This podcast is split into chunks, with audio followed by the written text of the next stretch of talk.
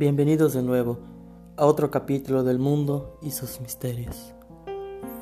El tema de hoy, viajes temporales.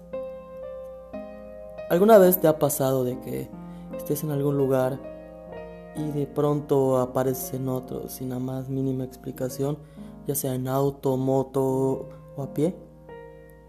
Escuchamos este relato de mi papá que le pasó hace algunos años.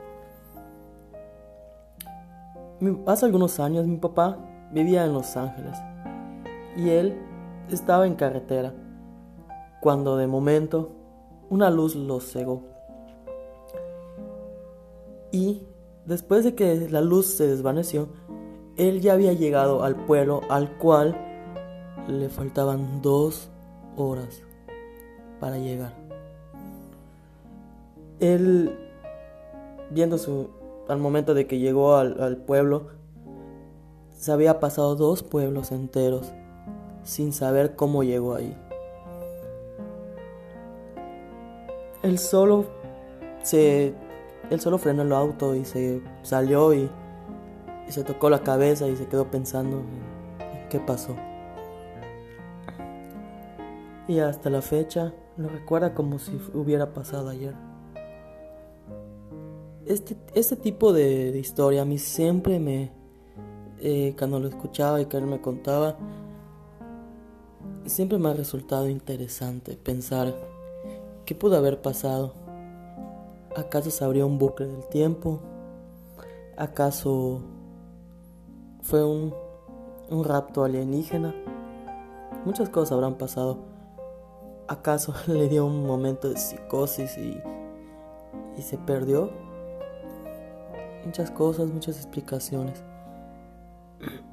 Algunas veces a mí me ha pasado, no me ha pasado de la misma manera de que una luz me cegue, sino que me ha pasado con ciertos, ciertos momentos cuando manejando el auto o moto, de pronto veo que son 10, 13 y aún me falta como 40 minutos, 45 minutos para llegar a mi destino y de momento llego y veo que solo han pasado dos minutos. Te quedas en un momento de shock, literalmente, porque no le buscas la explicación a lo que está pasando.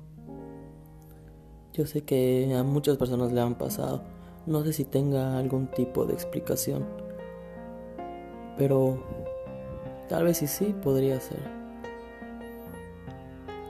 También otro tema a tratar que me interesó mucho el día de ayer fue cuando Microsoft eh, está patentando un producto tipo de una serie que se llama Black Mirror, el cual podrás hablar con, con las personas que ya fallecieron.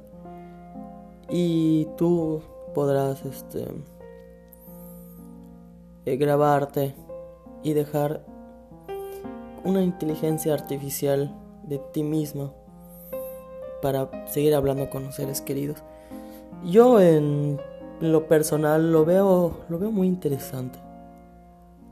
Lo veo interesante porque si algo me pasara y no podría ver a mi bebé crecer, pues al menos tendría como dejarle un mensaje o, o cómo él me podría conocer aunque de cierta forma sería algo muy doloroso para los, los familiares.